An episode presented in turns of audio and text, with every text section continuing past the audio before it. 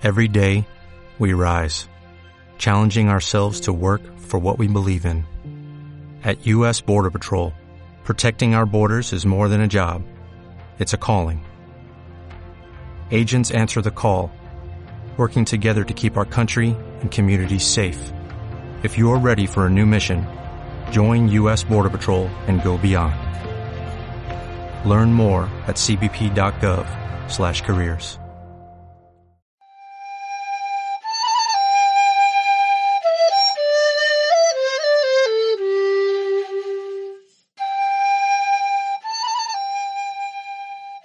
En esta oportunidad vamos a leer el texto La historia o la lectura del tiempo de Roger Chartier. Esta es una publicación de Gedisa del año 2007. Al proponerme presentar las transformaciones que ha atravesado en estos últimos 30 años la disciplina a la que pertenezco, la historia, el proyecto Visión 3X de Gedisa me da la posibilidad de continuar con una reflexión que comencé en un libro publicado en 1998, donde trataba de responder a un interrogante que por entonces obsesionaba a los historiadores, el de una supuesta crisis de la historia. La historia entre relato y conocimiento. Tal vez sea conveniente recordar los dos interrogantes formulados en ese texto a fin de comprender mejor la novedad de las cuestiones que habitan en nuestro presente. El primero deriva directamente de la evidenciación de las dimensiones retórica y narrativa de la historia, designadas con agudeza en tres obras fundamentales publicadas entre 1971 y 1975.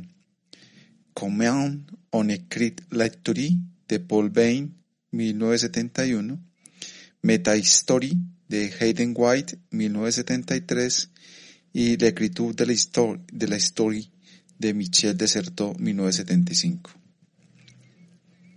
Bain, al afirmar que la historia es, comilla, es ante todo un relato y lo que llamamos explicación, no es más que la forma que tiene la narración de organizarse en un trama comprensible, Hayden White, al identificar comillas, las profundas formas estructurales de la imaginación retórica, cierra con las cuatro figuras de la retórica y la poética clásica, es decir, la metáfora, la metonimia, la sinécdoque y la ironía.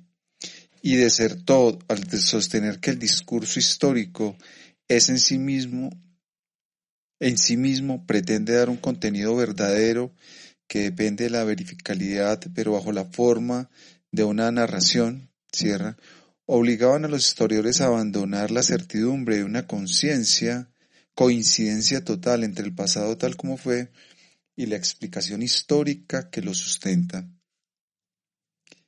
Esa interpelación suscitó una profunda preocupación ya que durante mucho tiempo la historia había soslayado su pertenencia a la clase de los relatos y había borrado las figuras propias de su escritura, reivindicando su, su cientificismo. Así se trate de una recopilación de ejemplos a la manera antigua, o que se ofrezca como conocimiento de sí misma la tradición historicista y romántica alemana, o se proclame científica, la historia no podía sino rechazar, pensarse como un relato y como una escritura. La narración no podía tener una condición propia, pues según los casos estaba sometida a las disposiciones y a las figuras del arte retórico, es decir, era considerada como el lugar donde se desplegaba el sentido de los hechos mismos, o era percibida como un obstáculo importante para un conocimiento verdadero. Solo el cuestionamiento de esa epistemología de la, de la coincidencia y la toma de conciencia sobre la brecha existente entre el pasado y su representación, entre lo que fue y lo que no es más, y las construcciones narrativas que se, proponen, ocupar el lugar de ese pasado, permitieron el desarrollo de una reflexión sobre la historia entendida como una escritura siempre construida a partir de figuras retóricas y de estructuras narrativas que también son de la ficción, son las de la ficción. De ahí deriva la cuestión principal en que se basó el diagnóstico de una posible crisis de la historia en los años 1980 y 1990 del siglo pasado. Si la historia como disciplina debe de, disciplina de saber comparte sus fórmulas con la escritura de imaginación, es posible seguir asignándole un régimen específico de conocimiento. La verdad que produce es diferente de la que producen el mito y la literatura. Se sabe que esa es la posición muchas veces reafirmada de Hayden White, para quien el conocimiento que propone el discurso para quien propone el discurso histórico, puesto que es una forma de operación para hacer ficción, es del mismo orden que el que dan del, que el que dan del mundo o del pasado los discursos del mito y de la ficción. Se sabe asimismo que contra esa disolución de la condición propia del conocimiento histórico, se ha reafirmado con fuerza la capacidad de saber crítico y la disciplina, apoyada en sus técnicas y operaciones específicas, en su resistencia tenaz a la máquina de guerra escéptica, posmodernista del giro lingüístico o del giro retórico, Carlo Gisburg recordó varias veces que en la posteridad la retórica aristotélica, prueba y retórica no son antinómicas, sino que están indisolublemente ligadas y que por otra parte, desde el Renacimiento hasta la historia, ha sabido el Renacimiento, desde el Renacimiento la historia ha sabido elaborar las técnicas eruditas que permiten separar lo verdadero de lo falso. De ahí su firme conclusión. Reconocer las dimensiones retórica o narrativa de la escritura de la historia no implica de ningún modo negarle su condición de un conocimiento verdadero, construido a partir de pruebas y controles. Por ello, el conocimiento, incluso el conocimiento histórico, es posible. Todos los intentos de refundación epistemológica del régimen propio de cientificidad de la historia, distinguido a su vez de las verdades de la ficción y del lenguaje matemático de las ciencias de la naturaleza, compartieron esa afirmación. Diferentes propuestas marcaron esa búsqueda.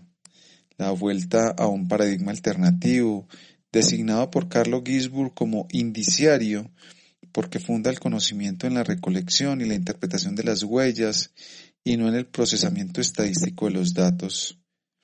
O bien la definición de un concepto de objetividad capaz de articular la selección entre las afirmaciones admisibles y las que no lo son, con la legítima pluralidad de las interpretaciones, o más recientemente, las reflexiones en torno a los, a los modelos teóricos y operaciones cognitivas que permitan establecer un saber generalizable a partir de estudios de caso, microhistorias o estudios comparativos. Todas estas perspectivas, por más diferentes que sean, se inscriben en una intención de verdad que es constitutiva del propio discurso histórico. Dichas perspectivas han permitido calmar las preocupaciones de los historiadores, cuyas certidumbres resultaron sumamente conmocionadas por la evidenciación de la paradoja inherente a su trabajo, pues como dijo Michel Desertot, comillas, la historiografía, es decir, la historia, historia y escritura, lleva inscrita en su, en su nombre propio la paradoja y casi el oxímoron de relación de dos términos antinómicos, lo real y el discurso. Cierra. Reconocer esa paradoja conduce a repensar oposiciones formuladas demasiado bruscamente entre la historia como discurso y la historia como saber. Con Reinhard Koselleck, desertó, ha sido sin duda el historiador más atento a las propiedades formales del discurso histórico, histórico, colocado y diferenciado entre la clase de los relatos. Ha demostrado cómo la escritura de la historia que supone el orden cronológico, el cierre del texto y el relleno de los intersticios, invierte el proceder de la investigación que parte del presente, que, que podría no tener fin y que se confronta sin cesar a las lagunas de la documentación. Ha demostrado también que a diferencia de otros relatos, la escritura de la historia está desdoblada, ojeada, fragmentada. Comillas, se plantea como historiográfico el discurso que comprende a su otro, la crónica, el archivo, el documento, es decir, el que se organiza foliado, en el cual una mitad continua se apoya sobre otra mitad diseminada para poder decir lo que significa la otra sin saberlo. Por las citas, por las referencias, por las notas y por todo el aparato de remisiones permanentes a un primer lenguaje, el discurso se establece como saber del otro, cierra. La historia como escritura desdoblada tiene entonces la triple tarea de convocar el pasado, que ya no está en un discurso en presente, mostrar las competencias del historiador, dueño de las fuentes, y convencer al lector, comillas, vista desde este ángulo, la estructura desdoblada del discurso funciona como una máquina que obtiene, que obtiene de la cita una verosimilitud para el relato y una convalidación del saber. Produce pues la confiabilidad. Cierra. Esto significa entonces que no hay ahí más que un teatro de la erudición, que de ningún modo da a la historia la posibilidad de producir un conocimiento adecuado del pasado.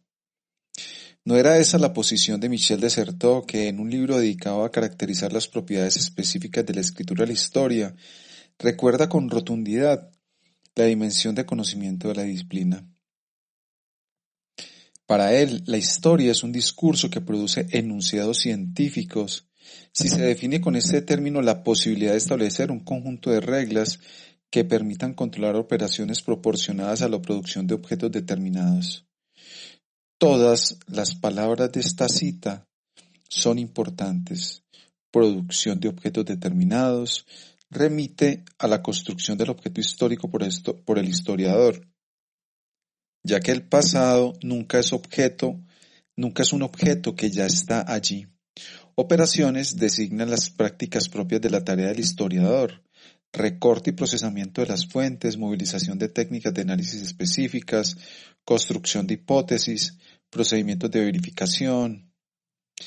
Reglas y controles inscriben la historia en un régimen de saber compartido definido por criterios de prueba dotados de una validez universal como en Gisburg, y tal vez más de lo que él mismo piense, ya que él colocaría de ser todo en el campo de los escépticos, se hallan asociados y no opuestos conocimiento y relato, prueba y retórica, saber crítico y narración.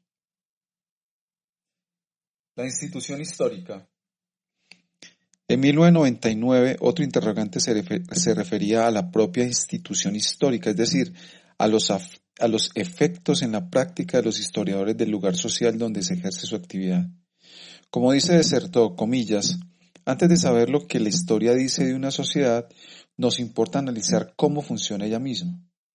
Esta institución se inscribe en un completo, en un completo que le permite solamente un tipo de producciones y le prohíbe otras.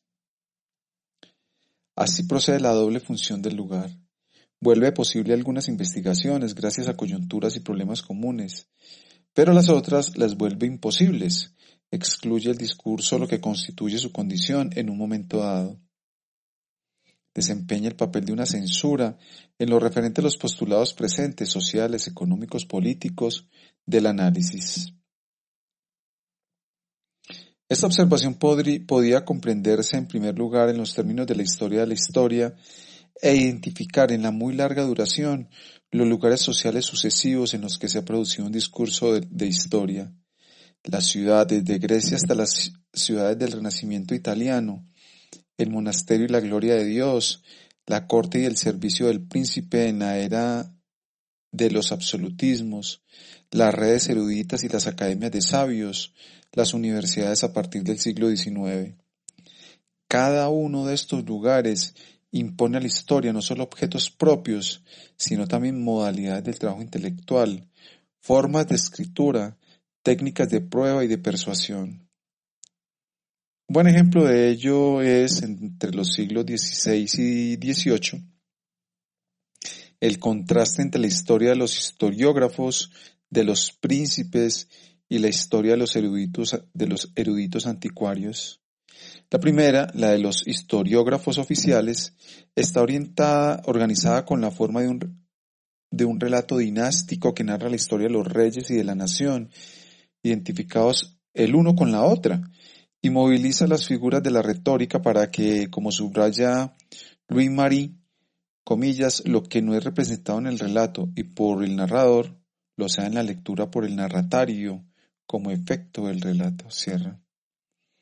La segunda historia, la de los eruditos, procede por fragmentos, se apoya en investigaciones eruditas, documentales, arqueológicas, numismáticas, filológicas, y se aboca a los usos y costumbres humanas.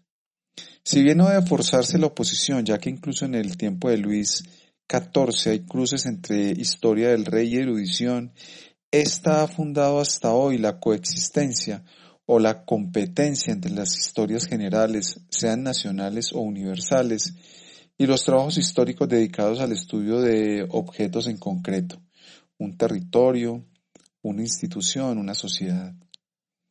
En cada momento la institución histórica se organiza según jerarquías y convenciones que trazan las fronteras entre los objetos históricos legítimos y los que no lo son y por tanto son excluidos o censurados. Es tentador traducir en el léxico de la sociología de Pierre Bourdieu, sustituyendo el término de escritor por el de historiador, esas determinaciones que rigen el campo de la producción histórica y considerar como fundamentales las competencias donde lo que está en juego es el monopolio, comillas, el monopolio de poder decir quién está autorizado a llamarse historiador o incluso de, de decir quién es historiador y quién tiene autoridad para decir quién es historiador. Cierran. En un mundo social como el del Homo academicus, donde la pertenencia y la jerarquía están reguladas por la obtención de títulos académicos, ese poder de designación se ha ejercido a expensas de los outsiders. Pensemos en el caso de Philippe Arié, que fue dejado largo tiempo al margen de la institución histórica francesa porque no era universitario, y ha gobernado tenazmente la distribución de la autoridad, las formas de la división del trabajo, la dignidad o la marginalidad de los temas de investigación, y los criterios de apreciación o de desvalorización de las obras, lo que Deserto llama, no sin una chirriante ironía, las leyes del medio. La identificación de esas restricciones incorporadas colectivamente y siempre ocultadas en el discurso histórico, que borra las condiciones de su fabricación, debe reemplazar las razones alegadas de Raymond Aron a Paul Bain para mostrar, alabar o, o denunciar el carácter subjetivo de la historia, a saber, los prejuicios y las curiosidades del historiador.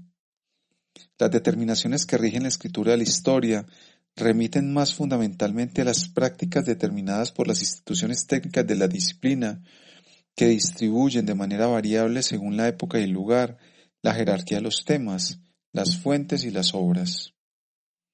Por ello, esa identificación de ningún modo implica quitar su capacidad de conocimiento al saber histórico producido bajo las condiciones de esas determinaciones.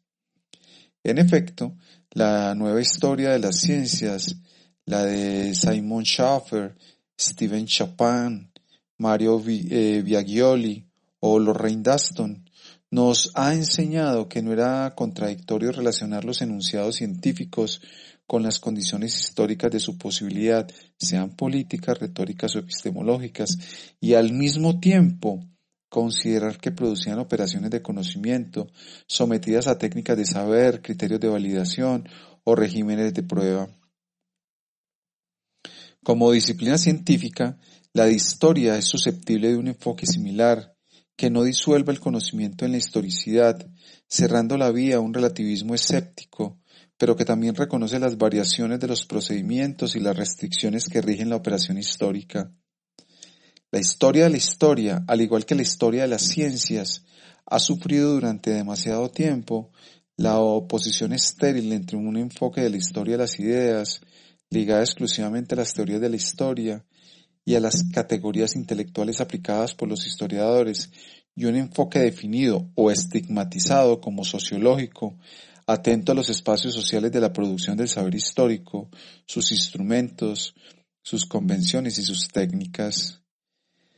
La epistemología histórica, por la cual aboga Lorraine Daston, no se aplica solo a las prácticas y a los regímenes de racionalidad de los saberes que han tenido o tienen la a la naturaleza por objeto. Promete una visión más sutil de lo que aboquen, de, eh, de los que se aboquen a representar el pasado adecuadamente.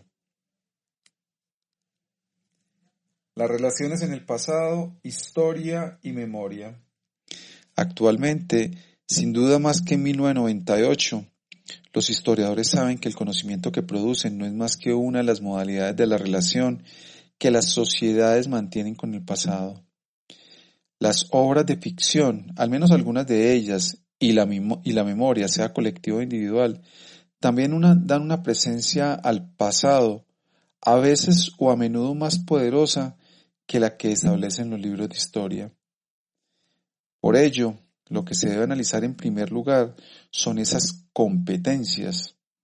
Gracias al gran libro de Paul Ricoeur, Memoria, Historia, Oubli, las diferencias entre historia y memoria pueden trazarse con claridad. La primera es la que distingue el testimonio del documento. Si el primero es inseparable del testigo y supone que sus dichos se consideran admisibles, el segundo da acceso a, comillas, acontecimientos que se consideran históricos y que nunca han sido del recuerdo de nadie. Cierra. Al testimonio cuyo crédito se basa en la confianza otorgada al testigo, se opone la naturaleza indiciaria del documento. La aceptación o el rechazo de la credibilidad de la palabra que testimonia el hecho es reemplazada por el ejercicio crítico que somete al régimen de lo verdadero y de lo falso, de lo refutable y lo verificable a las huellas del pasado.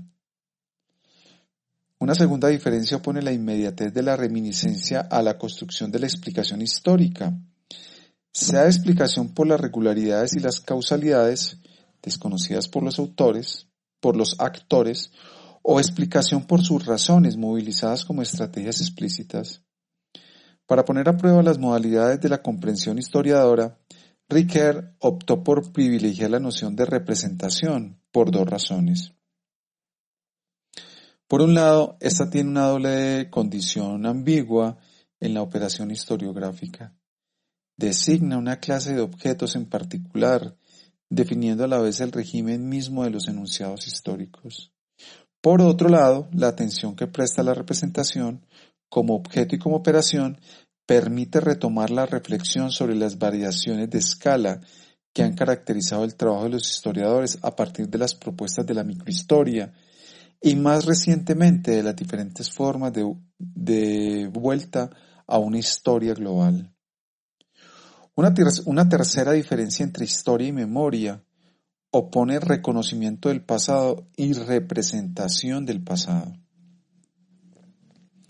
A la inmediata fidelidad o supuesta fidelidad de la memoria se opone la intención de verdad de la historia, basada en el procesamiento de los documentos que son huellas del pasado y en los modelos de inteligibilidad que construyen su interpretación. Y sin embargo, dice Riquet, la forma literaria en cada una de sus, modalidades, estructuras narrativas, figuras retóricas, imágenes y metáforas, opone una resistencia a lo que él designa como la pulsión referencial del relato histórico. La función de representancia de la historia, definida como la capacidad del discurso histórico para representar el pasado, es constantemente cuestionada, sospechada por la distancia introducida necesariamente entre el pasado representado y las formas discursivas necesarias para su representación. Entonces, ¿cómo acreditar la representación histórica del pasado? Ricker propone dos respuestas. La primera, de orden epistemológico, insiste en la necesidad de distinguir claramente y articular las tres fases de la operación historiográfica. El establecimiento de la prueba documental, la construcción de la explicación y la puesta en forma literaria. La segunda respuesta es menos familiar para los historiadores. Remite a la certidumbre de la existencia del pasado tal como la garantiza el testimonio de la memoria. En efecto, esta debe ser considerada como matriz de la historia en la medida en que es la guardiana de la problemática de la relación representativa del presente con el pasado. No se trata de reivindicar la memoria como contra la historia, a la manera de algunos escritores del siglo XIX, sino demostrar que el testimonio de la memoria es el garante de la existencia de un pasado que ha sido y no es más. El discurso histórico encuentra allí la, certificación inmediata y evidente de la referencialidad de, su objeto. Incluso eh, acercadas de esa manera, la memoria y la historia siguen siendo inconmensurables. La, la, epistemología de la verdad que rige la operación historiográfica y el régimen de la creencia que gobierna la fidelidad a la memoria son irreductibles y ninguna prioridad ni superioridad puede darse a una a expensas de la otra. Por cierto, entre historia y memoria las relaciones son claras. El saber histórico puede contribuir a disipar las ilusiones o los desconocimientos que durante largo tiempo han desorientado las memorias colectivas. Y al revés, las ceremonias de, rememoración y la institucionalización de los lugares de memoria han dado origen a menudo a investigaciones históricas originales. Pero no por ello memoria e historia son identificables.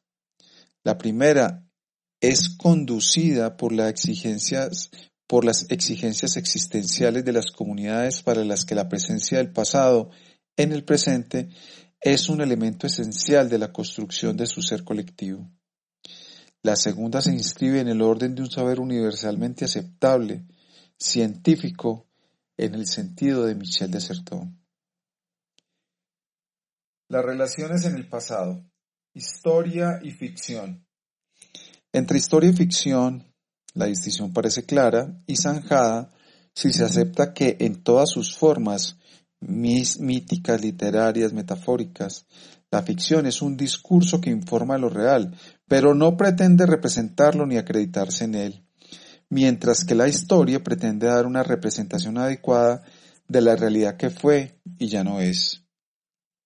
En ese sentido, lo real es a la vez el objeto y el garante del discurso de la historia. Sin embargo, hoy en día muchas razones difuminan esta, esta distinción tan clara.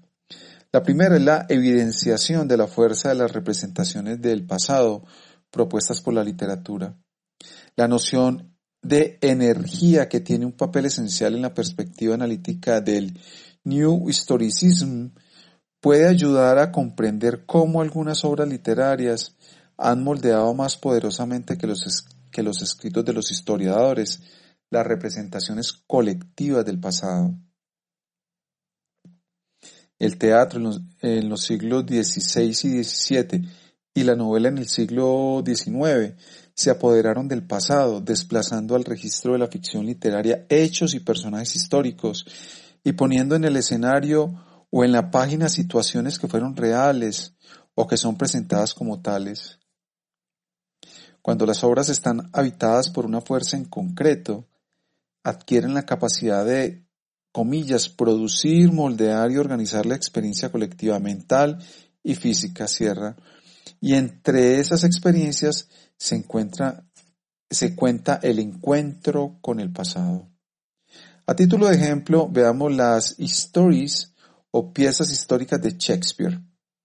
En el folio de 1623, que reúne por primera vez siete años después de la muerte de Shakespeare, 36 de sus obras, la categoría de stories, ubicada entre las comedies y las tragedies, reúne diez obras que, siguiendo el orden cronológico de los reinados, cuenta la historia de Inglaterra desde el rey Juan hasta el rey hasta Enrique VIII, lo que excluía de la categoría otras stories, las de los héroes romanos o príncipes daneses o escoceses, ubicadas en la categoría de los strategies. Los editores de 1623 transformaron en una historia dramática y continua de la monarquía inglesa, obras escritas en un orden que no era el de los reinados, sino que se cuentan entre las obras más representadas y más publicadas antes del folio de 1623. De modo que es seguro que, como declara Hamlet, Hamlet segundo 2, los actores, comillas, son el compendio y la crónica del mundo. Cierra. Y que las obras históricas moldearon para sus espectadores y lectores representaciones del pasado más vivaces y más eficaces y más efectivas que la historia escrita en las crónicas que utilizaban los dramaturgos. Esta historia representada en los escenarios de los teatros es una historia recompuesta. Sometidas a las exigencias de la censura, como demuestra la ausencia de la, escena de la abdicación de Ricardo II en las, en las primeras tres ediciones de la obra, y está muy abierta a los anacronismos. Así, en su puesta en escena de la revuelta de Jack Cade y sus artesanos de Kent en 1450, como aparece en la segunda parte de Enrique VI, Shakespeare reinterpreta el hecho atribuyendo a los rebeldes de 1450 un lenguaje milenarista e igualitario y acciones muy violentas, destructivas de todas las formas de cultura escrita y de todos los que la, de todos los que la encarnan, que los cronistas asociaban con una menor radicalidad, por lo demás, con la revuelta de Tyler y Straw en 1381. El resultado es una representación ambivalente o contradictoria de la revuelta de 1450 que recapitula las fórmulas y los gestos de las revueltas populares, al mismo tiempo que deja ver la figura carnavalesca, grotesca y cruel de una imposible edad de oro, la de un mundo al revés, sin escritura, sin monedas, sin diferencias. De modo que la historia de las stories se basa en la distorsión de las realidades históricas narradas por los cronistas y propone a los espectadores una representación ambigua del pasado, habitada por la confusión, la incertidumbre y la contradicción. Una segunda razón que hace vacilar la distinción entre historia y ficción reside en el hecho de que la literatura se apodera no sólo del pasado, sino también de los documentos y de las técnicas encargados de manifestar la condición de conocimiento de la disciplina histórica. Entre los dispositivos de la ficción que socavan la intención o la pretensión de verdad de la historia, capturando sus técnicas de prueba, se debe hacer lugar al efecto de realidad definido por Roland Barthes como una de las principales modalidades de la ilusión referencial. En la estética clásica, la categoría de lo verosímil aseguraba el parentesco entre el relato histórico y las historias fingidas, ya que según la definición del Dictionnaire de Fortier en 1690, la historia es, comillas, descripción, narración de las cosas o de las acciones como han ocurrido o como podían ocurrir. Cierra.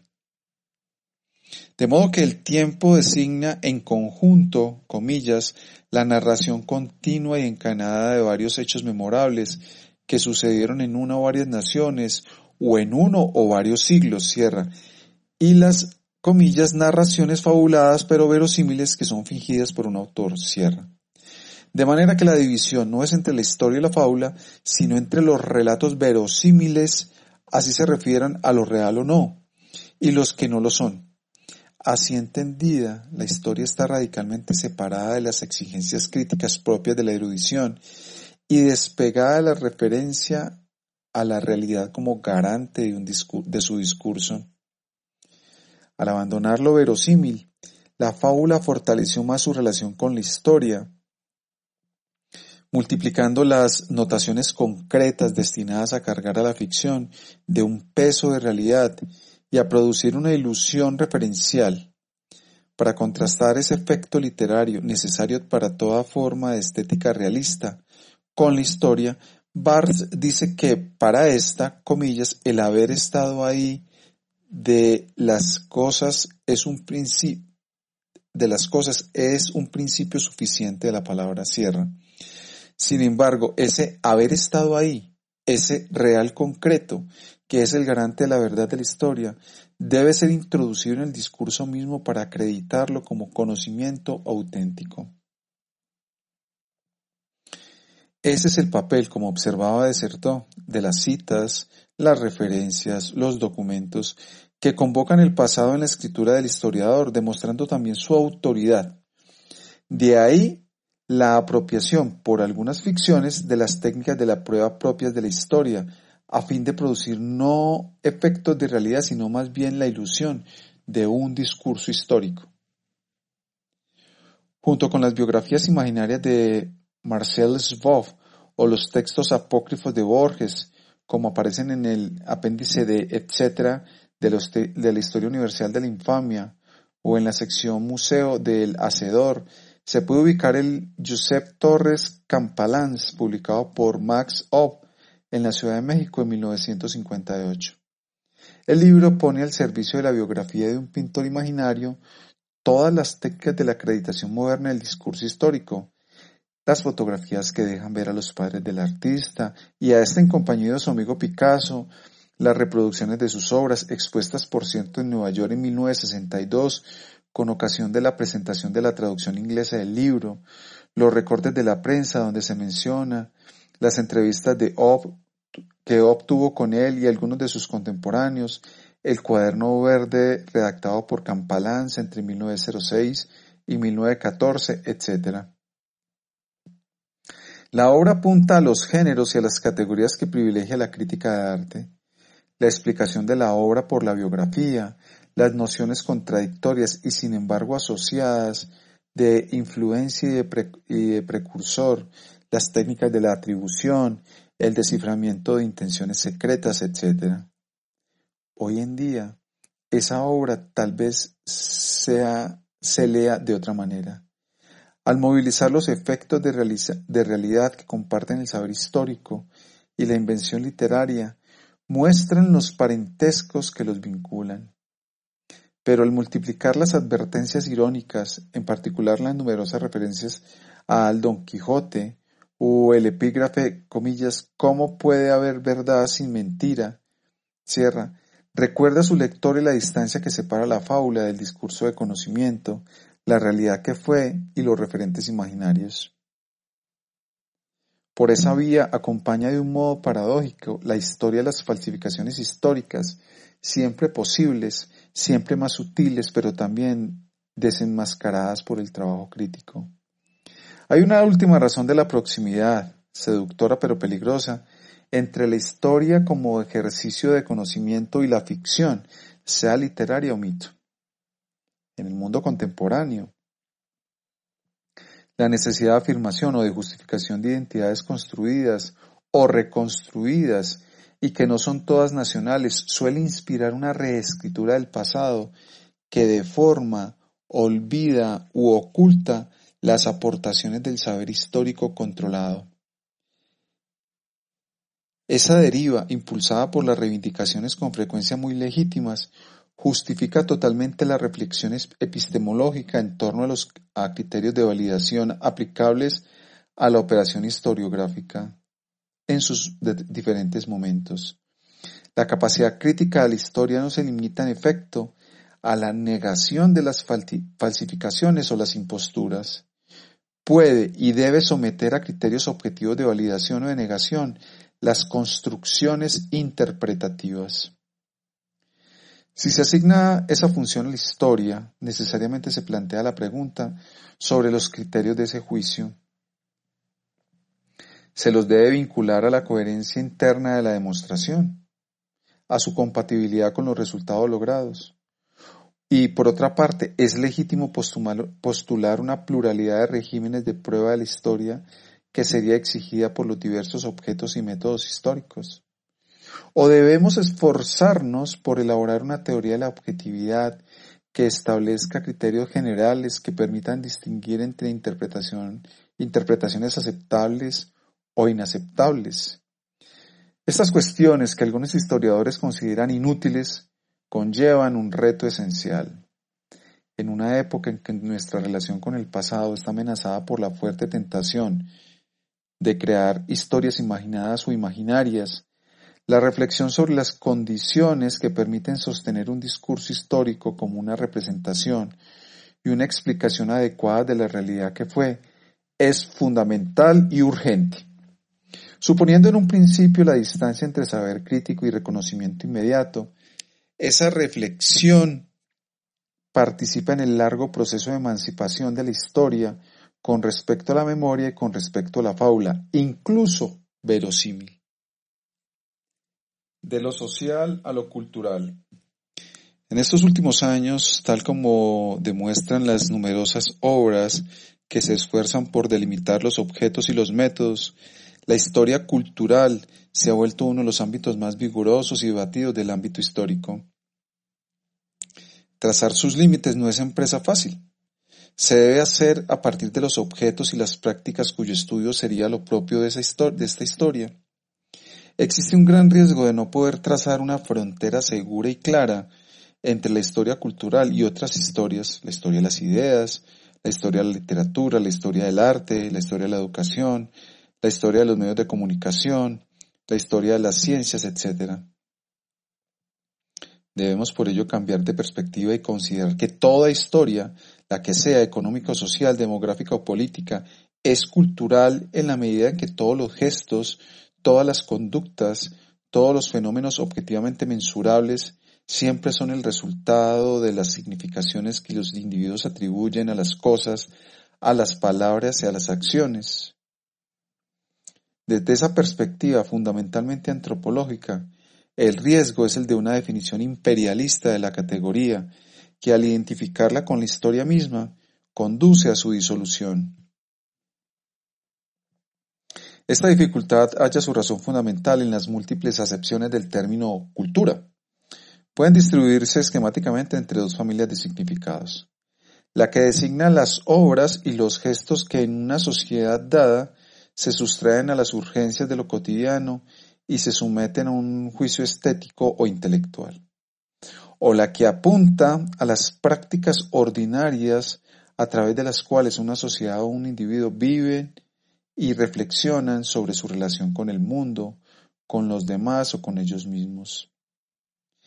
El primer orden de significados conduce a construir la historia de los textos, de las obras y de las prácticas culturales como una historia de dimensión doble.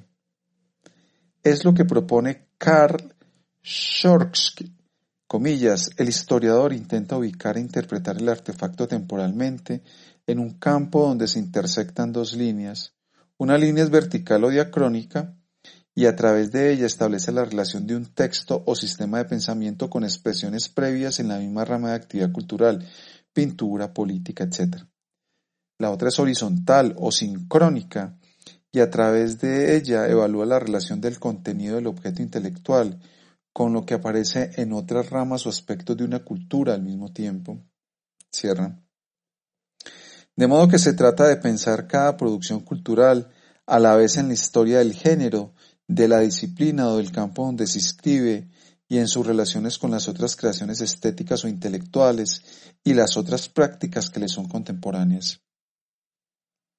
La segunda familia de definiciones de la cultura se apoya en la acepción que la antropología simbólica da de la noción y en particular Clifford Geertz, comillas, el concepto de cultura que sostengo denota un patrón históricamente transmitido de significados expresados en símbolos, un sistema de, de concepciones heredadas expresadas en formas simbólicas por medio de las cuales los hombres comunican, perpetúan y desarrollan su conocimiento sobre la vida y sus actividades hacia esta sierra.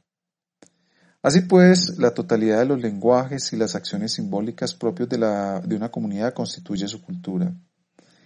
De ahí la atención que prestan los historiadores más inspirados por la antropología a las manifestaciones colectivas donde se enuncia de manera paroxística un sistema cultural. Rituales de violencia, ritos de pasaje, o fiestas carnavalescas. Según sus diferentes herencias y tradiciones, la historia cultural ha privilegiado objetos, ámbitos y métodos diversos. Enumerarlos e-, es una tarea imposible. Más pertinente es sin duda la identificación de algunas cuestiones comunes a sus enfoques tan distintos. La primera se relaciona con la necesidad de, con la necesaria articulación entre las obras singulares y las representaciones comunes, o dicho de otro modo, el proceso por el cual los lectores, los espectadores o los oyentes dan sentido a los textos o a las imágenes de los que se apropian. La pregunta se ha hecho eco en reacción contra el estricto formalismo de la nueva crítica o New Criticism, de todos los enfoques que se han propuesto pensar la producción del significado como construida en la relación entre los lectores y los textos. El proyecto adoptó diversas formas dentro de la crítica literaria, centrando la atención en la relación dialógica entre las propuestas de las obras y las expectativas estéticas o las categorías interpretativas de sus públicos, o en la interacción dinámica entre el texto y su lector, comprendida en una perspectiva fenomenológica, o en las transacciones entre las obras mismas y los discursos o las prácticas ordinarias que son a la vez las matrices de la creación estética y las condiciones de su inteligibilidad. Enfoques similares han hecho que, han hecho que se alejen las lecturas estructuralistas o semióticas que relacionaban el sentido de las obras con el mero funcionamiento automático e impersonal del lenguaje, pero a su vez se han vuelto el blanco de las críticas de la historia cultural.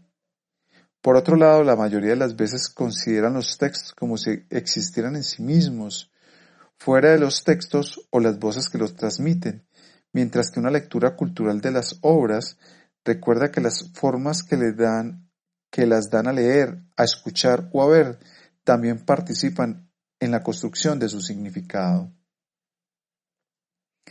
De ahí la importancia que han recuperado las disciplinas abocadas a la descripción rigurosa de los, objetos escritos que llevan los textos, paleografía, codicología o bibliografía. De ahí también la atención prestada a la historicidad primera de los textos, la que les viene del cruce entre las categorías de asignación, designación y clasificación de los discursos propios de un tiempo y un lugar, y su materialidad, comprendida como la modalidad de su inscripción en la página o de su distribución en el objeto escrito. Por otra parte, los enfoques que han considerado la lectura como una recepción o una respuesta han universalizado implícitamente el proceso de la lectura, considerándolo como un acto siempre similar, cuyas circunstancias y modalidades concretas no importan. Contra ese borrado de la historicidad del lector, conviene recordar que la lectura también tiene una historia y una sociología, y que el significado de los textos depende de las capacidades, las convenciones y las prácticas de lectura propias de las comunidades que constituyen en la sincronía o la diacronía sus diferentes públicos. De modo que la sociología de los textos, eh, entendida de la manera de D. F. Mackenzie, tiene como punto de partida el estudio de las modalidades de publicación, diseminación y apropiación de los textos, ya que considera el mundo del texto como un mundo de objetos y de performances y el mundo del lector como el de la comunidad de interpretación a la cual pertenece y que es definida por un mismo conjunto de competencias, normas y usos. Apoyada en la tradición bibliográfica, la sociología de los textos hace hincapié en la materialidad del texto y la historicidad del lector con una doble intención. Identificar los efectos producidos en la condición, la clasificación y la percepción de las obras por las transformaciones de su forma manuscrita o impresa, mostrar que las modalidades propias de la publicación de los textos antes del siglo XVIII cuestionan la estabilidad y la pertinencia de las categorías que la crítica asocia a la literatura, las de obra, autor, derechos de autor, originalidad, etc. Esta doble atención ha fundado la definición de ámbitos de investigación propios de un enfoque cultural de las obras, lo que no quiere decir específicos a tal o cual disciplina construida. Así, las variaciones históricas de los criterios que definen la literatura, las modalidades y los instrumentos de constitución de los repertorios canónicos, los efectos de las restricciones ejercidas en la creación por el mecenazgo, el patrocinio, la academia o el mercado, o incluso el análisis de los diversos actores, copistas, editores, libreros, impresores, correctores, tipógrafos y, las diferentes operaciones que participan en el proceso de publicación de los textos. para desplazar la frontera trazada entre las producciones y las prácticas más comunes de la cultura escrita y la literatura, considerada como un ámbito particular de creaciones y de experiencias, es necesario acercar lo que la tradición occidental ha alejado perdurablemente. Por un lado, la comprensión y el comentario de las obras, y por otro, el análisis de las condiciones técnicas o sociales de su publicación, circulación y apropiación. Esta disociación tiene también tiene varias razones. La permanencia de la oposición entre la pureza de la idea y su inevitable corrupción por la materia, la definición de los derechos de autor, que establece la propiedad del autor sobre un texto considerado siempre idéntico a sí mismo, más allá de su forma de, publicación, o incluso el triunfo de una estética que juzga las obras al margen de la materialidad de su soporte. Paradójicamente, los dos enfoques críticos que han prestado atención con mayor continuidad a las modalidades materiales de inscripción de los discursos han fortalecido y no menguado ese proceso de abstracción textual. La bibliografía analítica ha movilizado el estudio riguroso de los diferentes estados de una misma obra, ediciones, programas, ejemplares, con el, con el objeto de hallar un texto ideal, purificado de las alteraciones infligidas por el proceso de publicación y conforme al, al texto tal como fue escrito, dictado o soñado por su autor. De ahí que en una disciplina dedicada casi exclusivamente a la comparación de objetos impresos, prevalezca la obsesión por los manuscritos perdidos y la radical distinción entre la obra en su esencia y los accidentes que la han deformado o corrompido. El enfoque deconstructivista propuesto por Jacques Derrida, en esos términos o no, ha insistido vehementemente en la materialidad de la escritura y las diferentes formas formas de inscripción del lenguaje, pero en su esfuerzo por abolir o desplazar las oposiciones más inmediatamente evidentes entre oralidad y escritura, entre la singularidad de los actos de habla y la reproductibilidad de lo escrito, ha construido categorías conceptuales, arquiescritura, iterabilidad, que, no, que nos pueden alejar de la percepción de los efectos que producen las diferencias empíricas que borran subsumiéndolas. Contra esa abstracción de los discursos conviene recordar que la producción, no sólo de los libros, sino de los textos mismos, es un proceso que implica, además del gesto de la escritura, diferentes momentos, diferentes técnicas y diferentes intervenciones.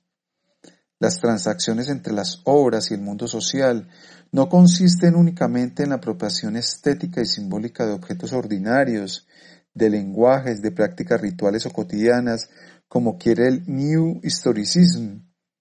Se refieren más fundamentalmente a las relaciones múltiples, móviles, inestables, anudadas entre el texto y sus materialidades, entre la obra y sus inscripciones. El proceso de publicación, sea cual sea su modalidad, siempre es colectivo, ya que no, separa la materialidad del texto de la textualidad del libro. Por lo tanto, es vano pretender distinguir la sustancia esencial de la obra, considerada siempre similar a sí misma, y las variaciones accidentales del texto que se juzgan sin importancia por su significado.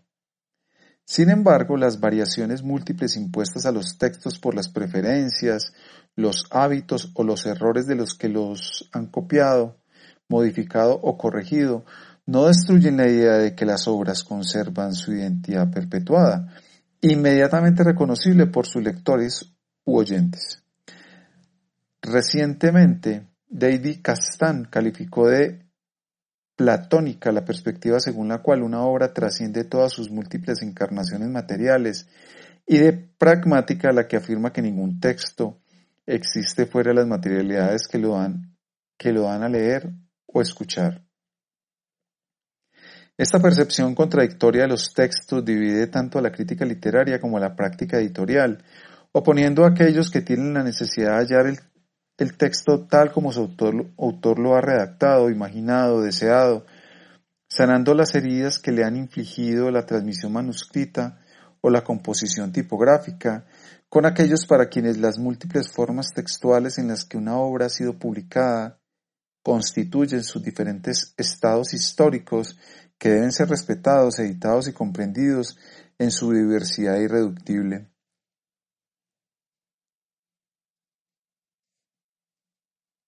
Sin embargo, la contradicción entre platonismo y pragmatismo no debe ocultar la ambivalencia de la relación con las obras. En efecto, un texto siempre se da a leer o a escuchar en uno de sus estados concretos. Según las épocas y los géneros, sus variaciones son más o menos importantes y pueden referirse de forma separada, o simultánea a la materialidad del objeto, la grafía de las palabras, los principios de puntuación o los mismos enunciados. Pero siempre existen también múltiples dispositivos filosóficos, estéticos, jurídicos, que se esfuerzan por reducir esa diversidad postulando la existencia de una obra idéntica a sí mismo al margen de su forma. En lugar de tratar de desprenderse de la irreductible tensión o de resolverla, lo que importa es identificar la manera en que se construye en cada momento histórico. Y en primer lugar, en y por las obras mismas, o al menos algunas de ellas que se apoderan de los objetos y de las prácticas de la cultura escrita de su tiempo para transfigurarlas en un recurso estético, movilizado por fines poéticos, dramáticos o narrativos. Los procesos que dan existencia a lo escrito en sus diversas formas públicas o privadas, efímeras o duraderas, también se convierten en el material mismo de la invención literaria.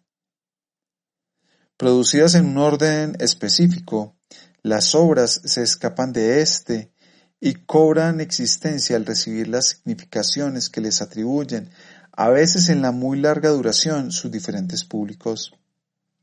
Por lo tanto, lo que hay que pensar es la articulación paradójica entre una diferencia, aquella por la cual todas las sociedades con modalidades variables han separado un ámbito concreto de producciones textuales de experiencias colectivas o de goces estéticos y dependencias las que inscriben la invención literaria o intelectual en los discursos y las prácticas del mundo social, haciéndola posible e inteligible.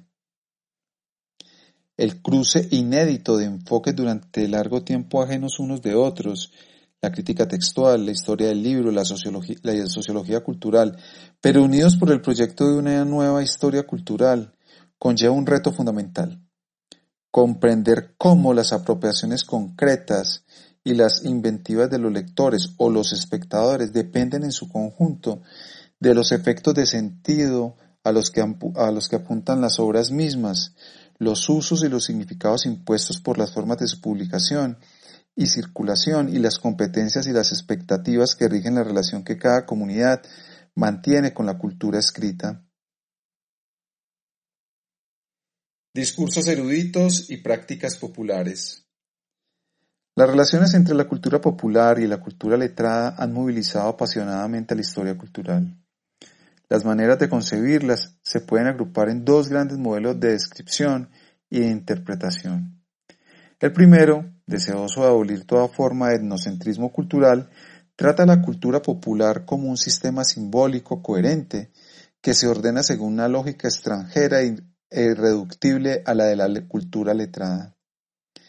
El segundo, preocupado por recordar la fuerza de las relaciones de dominación y las desigualdades del mundo social, aborda la cultura popular a partir de sus dependencias y de sus faltas con respecto a la cultura de los dominantes.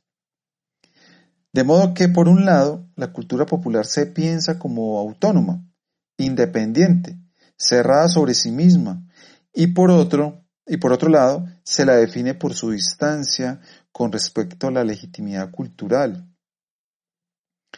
Los historiadores han oscilado durante largo tiempo entre esas dos perspectivas, como muestran la vez los trabajos realizados sobre la religión o la literatura, consideradas como específicamente populares, y la construcción de una oposición reiterada con el transcurso del tiempo entre la edad de oro de una cultura popular libre y vigorosa y los tiempos de las censuras y las presiones que la condenan y las desmantelan. Sin duda se debe, matizar o rechazar distinciones tan categóricas. En primer lugar, está claro que el esquema que opone esplendor y miseria a la cultura popular no es propio de la edad moderna. Se halla en los historiadores medievalistas que designan el siglo XVIII como el tiempo de una aculturación cristiana destructora, destructora de las tradiciones de la cultura popular laica de los siglos XI y XII. Caracteriza asimismo el movimiento que hace pasar entre 1870 y 1914 a las sociedades occidentales de una cultura tradicional, campesina y popular a una cultura nacional homogénea, unificada y desenclavada. Y se supone que un contraste similar distingue en el siglo XX la cultura de masas impuesta por los nuevos medios de comunicación de una antigua cultura comunitaria y creadora. Como el fénix, la cultura parece renacer de sus cenizas después de cada una de sus desapariciones. El verdadero problema no es, pues, fechar la desaparición irremediable de una cultura dominada, por ejemplo, en el 1600 o en 1650, sino comprender cómo en cada época se tejen relaciones complejas entre formas impuestas más o menos restrictivas e identidades salvaguardadas más o menos alteradas. La fuerza de los modelos culturales dominantes no anula el espacio propio de su recepción. Siempre existe una brecha entre la norma y lo vivido, el dogma y la creencia, las órdenes y las conductas. En esa brecha se insinúan las reformulaciones, los desvíos, las apropiaciones y las resistencias. Y al revés, la imposición de disciplinas inéditas, la, inculcación de nuevas sumisiones, la definición de nuevas reglas de conducta, siempre deben ceder o negociar con las representaciones arraigadas y las tradiciones compartidas. Por lo tanto, es inútil pretender identificar la cultura, la religión o la literatura popular a partir de prácticas, creencias o textos que les serían específicos. Lo esencial está en otra parte, en la atención sobre los mecanismos que hacen interiorizar a los dominados su propia inferioridad o ilegitimidad y contradictoriamente sobre las lógicas gracias a las cuales una cultura dominada logra preservar algo de su coherencia simbólica. La lección vale tanto para el enfrentamiento entre los clérigos y las poblaciones rurales en la vieja Europa, como para las relaciones entre vencedores y vencidos en el mundo. De ahí se desprende el principal desafío que se presenta a la historia cultural. ¿Cómo pensar la articulación entre los discursos y las prácticas? El cuestionamiento de las viejas certidumbres ha adoptado la forma del giro lingüístico que se basa en dos ideas fundamentales, que la lengua es un sistema de signos cuyas relaciones producen por sí mismas significados múltiples e inestables, fuera de toda intención o de cualquier control subjetivo, y que la realidad no es una referencia objetiva, externa al discurso, sino que siempre es construida en y por el lenguaje. Esa perspectiva afirma que los intereses sociales nunca son una realidad preexistente, sino siempre el resultado de una construcción simbólica y lingüística, y considera que toda práctica, sea la que sea, se ubica necesariamente en el orden del discurso. Contra estos postulados es necesario recordar que si las prácticas antiguas no son accesibles, sino la mayoría de las veces a través de los textos que se proponían representarlas o organizarlas, prescribirlas o proscribirlas, esto no implica afirmar la identidad de dos lógicas, la que gobierna la producción y la recepción de los discursos y la que rige las conductas y las acciones. Para pensar esa irreductibilidad de la experiencia del discurso de las lógicas de la práctica a la lógica logocéntrica, los historiadores han podido apoyarse en la distinción propuesta por Foucault entre formaciones discursivas y sistemas no discursivos, o en la establecida por Bourdieu entre sentido práctico y razón escolástica. Esas distinciones advierten contra un uso descontrolado de la noción de texto, a menudo aplicada indebidamente a prácticas cuyos procedimientos no son similares en absoluto a las estrategias que gobiernan el enunciado de los discursos. La construcción de los intereses por los lenguajes disponibles en un tiempo dado siempre está limitada por los recursos desiguales, materiales, lingüísticos o conceptuales de que disponen los individuos. De modo que las propiedades y las posiciones sociales que caracterizan en sus distancias a los diferentes grupos sociales no son sólo un efecto del discurso, sino que también designan las condiciones de posibilidad. El objeto fundamental de una historia que se propone reconocer la manera en que los actores sociales otorgan sentido a sus prácticas y a sus enunciados se ubica por tanto en la tensión entre, por un lado, las capacidades inventivas de los individuos o las comunidades y por otro, las restricciones y las convenciones que limitan de manera más o menos clara según la posición que ocupan en las relaciones de dominación lo que les es posible pensar, decir y hacer. Esta observación es válida también para las obras letradas y las creaciones estéticas, siempre inscritas en las herencias y las referencias que las hacen concebibles, comunicables y comprensibles. Es, válido, es válida asimismo para las prácticas ordinarias, diseminadas y silenciosas que inventan lo cotidiano. A partir de esa observación se debe comprender la relectura por los historiadores de los clásicos de las ciencias sociales, Elías, Weber, Durkheim, Mauss, Holbach, y la importancia que de un concepto como el de representación, que ha venido a designar prácticamente por sí mismo la nueva historia cultural. En efecto, esa noción permite vincular estrechamente las posiciones y las relaciones sociales con la manera en que los individuos y los grupos se perciben y perciben a los demás. Las representaciones colectivas definidas a la manera de la sociología de Durkheim y Mauss incorporan en los individuos bajo la forma de esquemas de clasificación y juicio las divisiones mismas del mundo social. Son ellas las que transmiten las diferentes modalidades de exhibición de la identidad social o de la potencia política tal como las hacen ver y creer los signos, las conductas y los ritos. Por último, esas representaciones colectivas y simbólicas hallan en la existencia de representantes individuales y colectivos, concretos o abstractos, los garantes de su estabilidad y su continuidad. En estos últimos años, los trabajos de historia cultural han hecho gran uso de esa triple acepción de la representación, en esos términos o en otros, por dos razones fundamentales. En primer lugar, el retroceso de la violencia entre los individuos que caracteriza a las sociedades occidentales entre la Edad Media y el siglo XVIII y que deriva de la confiscación, al menos tendencial, del Estado sobre el empleo legítimo de la fuerza, ha reemplazado al menos parcialmente los, enfrentamientos directos, brutales y sangrientos por luchas cuyo instrumento y reto son las representaciones. Por otro lado, la autoridad de un poder o la dominación de un grupo dependen del crédito otorgado o denegado a las representaciones que éste proponga de sí mismo. La atención prestada a la violencia simbólica, que supone que quien la sufre contribuye a su eficacia, al interiorizar su legitimidad, ha transformado profundamente la comprensión de varias realidades esenciales.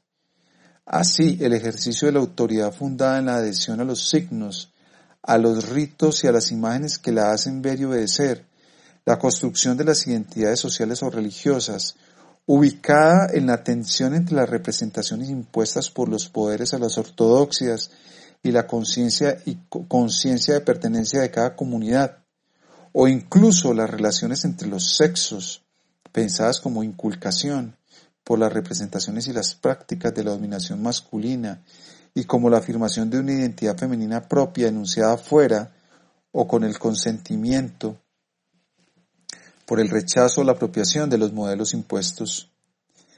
La reflexión sobre la definición de las identidades sexuales constituye una ilustración ejemplar de la exigencia que hoy habita en toda práctica histórica comprender a la vez cómo las representaciones y los discursos construyen las relaciones de dominación y cómo ellos mismos dependen de los recursos desiguales y de los intereses contrarios que separan a aquellos cuya potencia legitiman de aquellos o aquellas cuya sumisión aseguran o deben asegurar. Así entendida la noción de representación no nos aleja ni de lo real ni de lo social. Ayuda a los historiadores a deshacerse de la muy magra idea de lo real, como escribía Foucault, que durante largo tiempo ha sido la suya, haciendo hincapié en la fuerza de las representaciones, sean interiorizadas u objetivadas. Las representaciones no son simples imágenes verídicas o engañosas de una realidad que les sería externa. Poseen una energía propia que persuade de que el mundo o el pasado es en efecto lo que dicen que es. En ese sentido, producen las brechas que fracturan las sociedades y las incorporan en los individuos.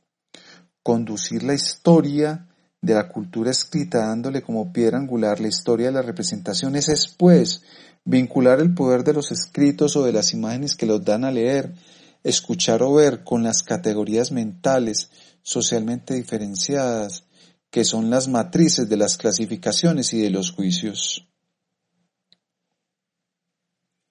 Microhistoria y globalidad.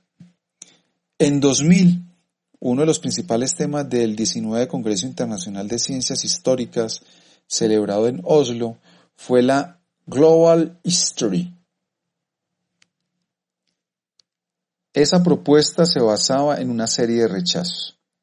Rechazo del marco del Estado-Nación que delimita retrospectivamente una entidad social y cultural ya presente incluso antes de su advenimiento político, rechazo de los recortes tradicionales de la monografía histórica que explora las especificidades de una provincia, una región o una ciudad. Y por último, rechazo del enfoque microhistórico, sospechoso por haber descuidado lo lejano. Ante esas maneras de escribir la historia, ¿cómo construir una historia pensada a escala del mundo? debe ser una forma nueva de comparativismo, tal como había propuesto Mark Bloch en 1928, en una presentación que se ha vuelto clásica y que se pronunció en el sexto Congreso Internacional de Ciencias Históricas, también declarada, celebrado en Oslo. Debe comprenderse como la, identificación de como la identificación de diferentes espacios en el sentido brodeliano que hayan su unidad histórica en las redes de relaciones y de intercambios que los constituyen al margen de las soberanías estatales? ¿O se debe considerar que esa historia ha de ser ante todo una historia de los contactos, los encuentros, las aculturaciones y los mestizajes? Esa historia, a muy grande escala, sea cual sea su definición, plantea una cuestión difícil a las, a una cuestión difícil a las prácticas historiadoras. Cómo conciliar el recorrido de los espacios y de las culturas con las exigencias que rigen el conocimiento histórico desde el siglo XIX, al menos, y que suponen el análisis de las fuentes primarias, el dominio de las lenguas en las cuales están escritas y el conocimiento profundo del contexto en el que se ubica todo fenómeno histórico en particular. Grandes ejemplos muestran que es posible encarar ese reto. Pero el hecho de que los defensores más fervientes de esa historia global, de una historia global, no hagan por lo general más que referencias a obras publicadas en un solo idioma, el inglés, no deja de ser preocupante. El retorno a una historia global no puede ser separado de la reflexión sobre las variaciones de escalas en historias, como la que ha realizado recientemente Riquet. Este observa, comillas, en cada escala se ven cosas que no se ven en otra escala, y cada visión tiene sus razones. Cierra. Por lo tanto, es imposible totalizar estas diferentes maneras de ver el mundo y es inútil buscar la saliente de donde podrían ser vistas como conmesurables.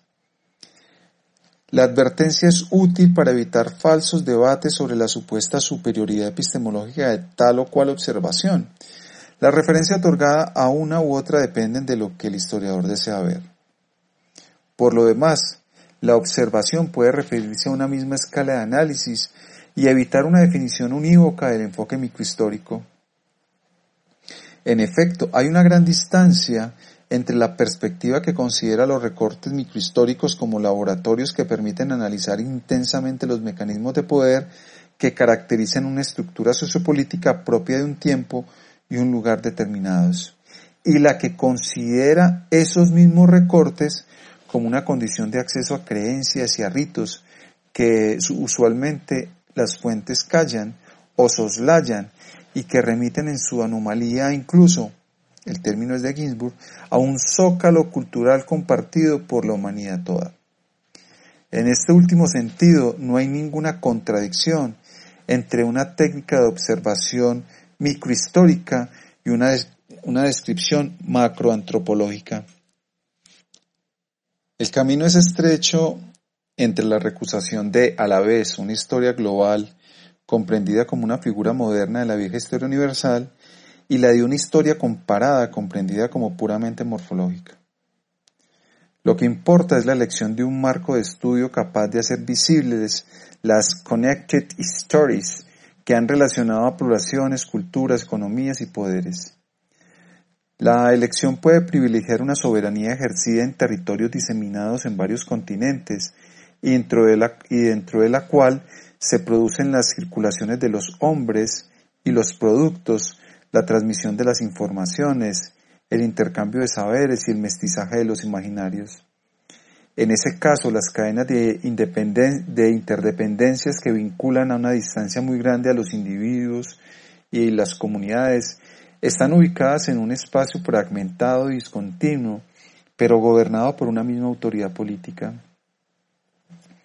Otra opción posible consiste en identificar la transmisión y el, y el reempleo de las mismas referencias, los mismos mitos, las mismas profecías en contextos muy diferentes y alejados.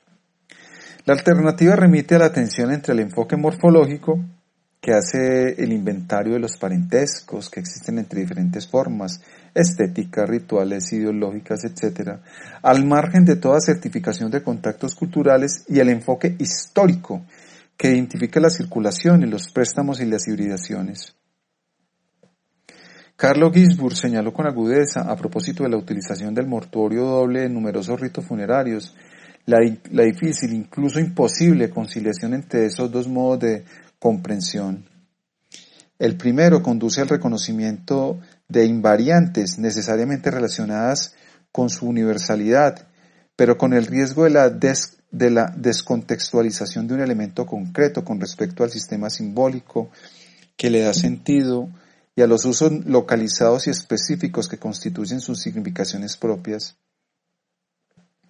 El segundo da cuenta con rigor de las transmisiones y las apropiaciones, siempre contextualizadas con precisión, pero con el riesgo del borrado de la identificación del zócalo antropológico universal que hace al ser hombre, como diría Riquet, y que vuelve posible los reconocimientos más allá de las diferencias y las discontinuidades.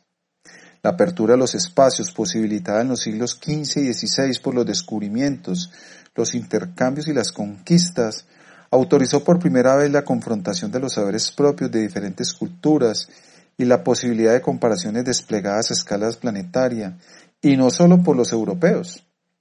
Así pues, la conciencia globalidad de los contemporáneos conduce a su manera a la, a la de los historiadores. Por ello, una de las prácticas posibles de la historia global se apega a los pasajes entre mundos muy alejados unos de otros, o bien reconocen las situaciones más locales, las interdependencias que las ligan a lo lejos, sin, que necesariamente los actores tengan una clara percepción de ello. La unión indisociable de lo global y lo local ha llevado a algunos a proponer la noción de local, que designa con corrección sino con elegancia los procesos por los cuales son apropiadas las referencias compartidas, los modelos impuestos, los textos y los bienes que circulan a escala planetaria para cobrar sentido en un tiempo y en un lugar concretos. La historia en la era digital. Otra cuestión de nuestro presente, menos aguda hace 10 años, es la de las mutaciones que impone la historia el ingreso en la era de la textualidad electrónica. El problema ya no es el que clásicamente vinculaba los desarrollos de la historia seria y cuantitativa con el recurso al ordenador para el procesamiento de grandes cantidades de datos homogéneos, repetidos e informatizados. Ahora se trata de nuevas modalidades de construcción, publicación y recepción de los discursos históricos. En efecto, la textualidad electrónica transforma la manera de organizar las argumentaciones, históricas o no, y los criterios que pueden movilizar a un lector para aceptarlas o rechazarlas. En cuanto al historiador, permite desarrollar demostraciones según una lógica que ya no es necesariamente lineal o deductiva, como es la que impone la inscripción, sea cual sea la técnica de un texto en una página. Permite una articulación abierta, fragmentada, relacional del razonamiento, hecha posible por la multiplicación de los, de los enlaces hipertextuales. En cuanto al lector, ahora la validación o el rechazo de un argumento puede apoyarse en la consulta de textos, pero también de imágenes fijas o móviles, palabras grabadas o composiciones musicales, que, que son el objeto mismo de estudio, a condición de que obviamente sean accesibles en forma digital. Si ello es así, al lector ya, el lector ya no está obligado a creer al autor. Puede, por su parte, si tiene ganas y tiempo, rehacer total o parcialmente el recorrido de la investigación. En el mundo de los impresos, un libro de historia supone un pacto de confianza entre el historiador y su lector. Las notas remiten a documentos que el lector por lo general no podrá leer. Las referencias bibliográficas mencionan libros que el lector la mayoría de las veces no podría encontrar más que en bibliotecas especializadas. Las citas son fragmentos recortados por la mera voluntad del historiador, sin posibilidad para el lector de conocer la totalidad de los textos de donde han sido extraídos los fragmentos. Esos tres dispositivos clásicos de la prueba de historia, la nota, la referencia, la cita, están muy modificados en el mundo de la textualidad digital, a partir del momento en que el lector es colocado en posición de poder leer a su vez los libros que ha leído el historiador y consultar por sí mismo directamente los documentos analizados. Los primeros usos de esas nuevas modalidades de producción, organización y acreditación de los discursos de saber muestran la importancia de la transformación de las operaciones cognitivas que implica el recurso del texto electrónico. Aquí hay una mutación epistemológica fundamental que transforma profundamente las técnicas de la prueba y las modalidades de construcción y validación de los discursos del saber. Un ejemplo de las nuevas posibilidades abiertas tanto para la consulta de corpus de documentos como para la construcción misma de una argumentación histórica es la doble publicación impresa en las páginas de la American Historical Review y electrónica en el sitio de la American Historical Association del artículo que Robert Darnton dedicó a las eh, canciones subversivas recogidas por los espías de la policía del rey en los cafés parisinos del siglo XVIII. La forma electrónica ofrece al lector lo que, lo que el impreso no puede darle, una cartografía dinámica de los lugares donde son cantadas las canciones, los informes de la policía que recogen las letras subversivas, el corpus de canciones, y gracias a la grabación hecha por Hélène Dalabó, la escucha de los textos tal como los oyeron los contemporáneos.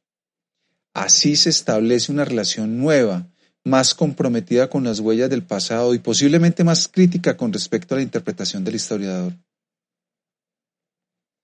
Al permitir una nueva organización de los discursos históricos, basada en la multiplicación de los enlaces hipertextuales y la distinción entre diferentes niveles de textos, del resumen de las conclusiones a la publicación de los documentos. El libro electrónico es una respuesta posible, o al menos presentada como tal, a la crisis de la edición en ciencias humanas. En ambos lados del Atlántico los efectos son comparables, aunque las causas principales no sean exactamente las mismas. En Estados Unidos la cuestión principal es la reducción drástica de las adquisiciones de monographs por las bibliotecas universitarias, cuyos presupuestos son devorados por los abonos a las publicaciones científicas que en algunos casos tienen precios considerables, entre 10 mil y 15 mil dólares por año. De ahí las reticencias de los editoriales universitarias ante la publicación de obras que se consideran demasiado especializadas, tesis de doctorado, estudios monográficos o libros de erudición. En Francia y sin duda más ampliamente en Europa, una reducción similar de la producción que limita el número de títulos publicados y rechaza las obras demasiado concretas o las traducciones demasiado costosas proviene sobre todo de la disminución del público de, de lectores asiduos que no estaba formado solo por universitarios, junto con la caída del volumen de sus compras.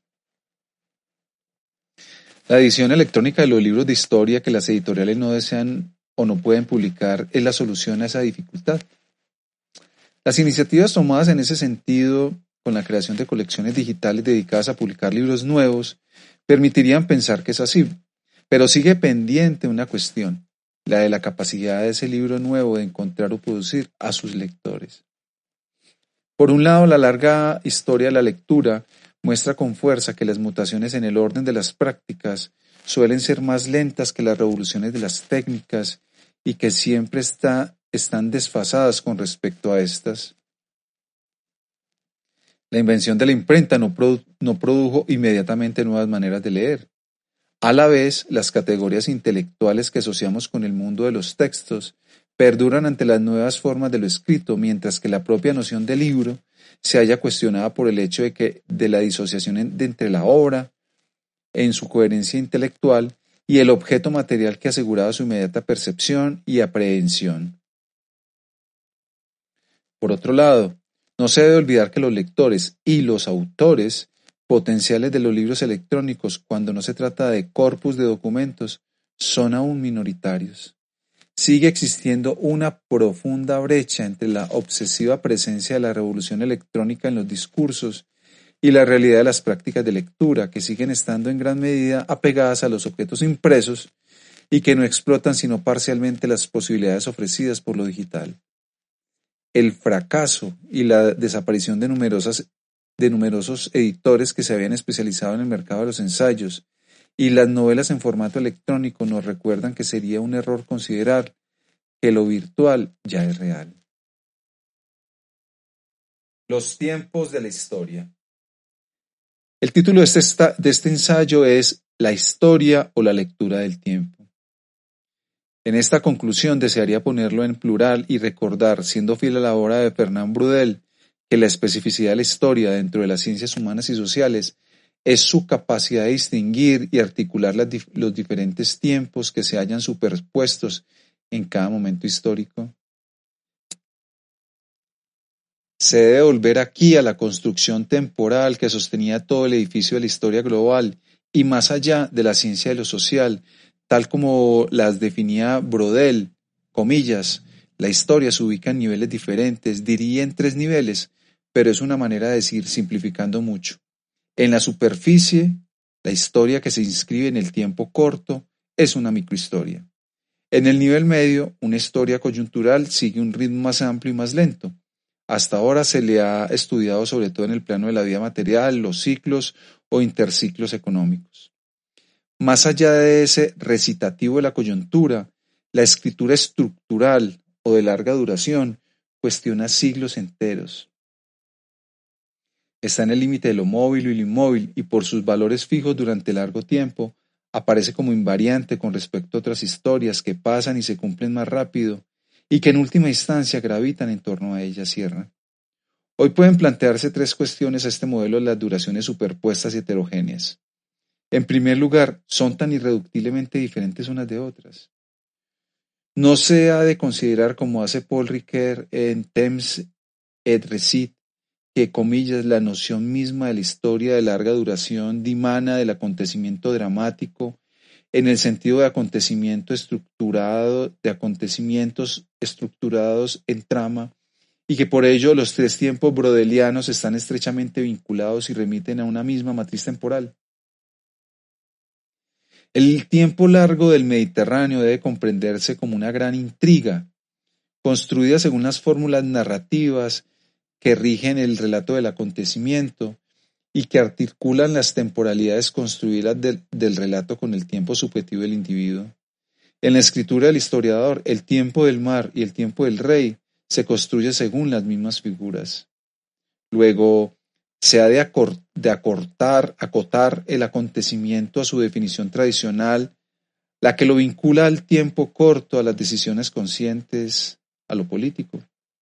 En un ensayo dedicado a Nietzsche, Michel Foucault asocia estrechamente una crítica devastadora de la noción de origen a una reformulación del concepto de acontecimiento.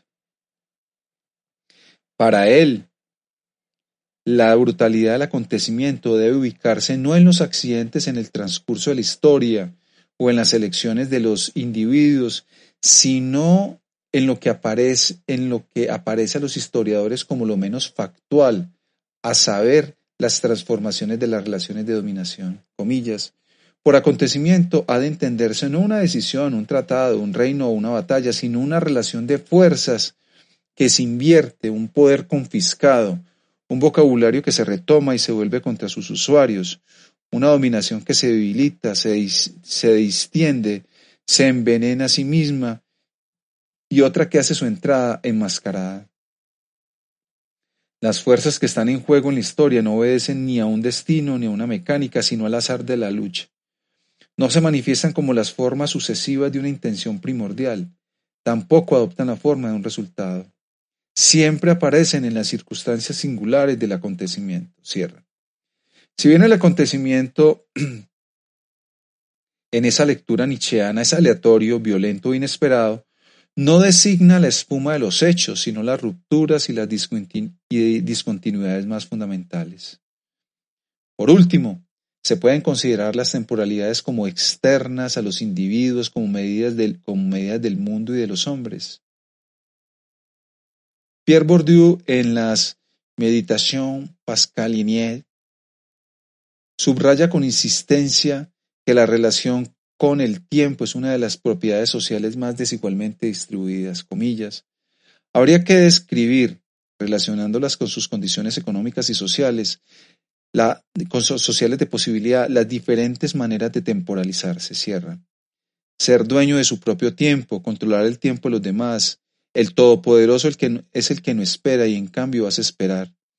No tener ninguna influencia sobre el tiempo y de golpe dejarse llevar por los juegos de azar que permiten arrancarse del tiempo anulado de una vida sin justificación y sobre todo sin compromiso posible, son algunas de las, de las modalidades incorporadas de la relación con el tiempo que expresan el poder de los dominantes y la impotencia de los desfavorecidos. De modo que las diversas temporalidades no deben ser consideradas como envolturas objetivas de los hechos sociales. Son el producto de construcciones sociales que aseguran el poder de unos sobre el presente o el futuro, sobre sí mismos o sobre los demás, y llevan a los otros a la desesperanza. Hoy, la arquitectura brodeliana de las duraciones encastradas, larga duración, coyuntura, acontecimiento, sin duda merece repensarse. El hecho es que la lectura de las diferentes temporalidades que hacen que el presente es lo que es, herencia y ruptura, invención e inercia a la vez, sigue siendo la tarea singular de los historiadores y su responsabilidad principal para con sus contemporáneos.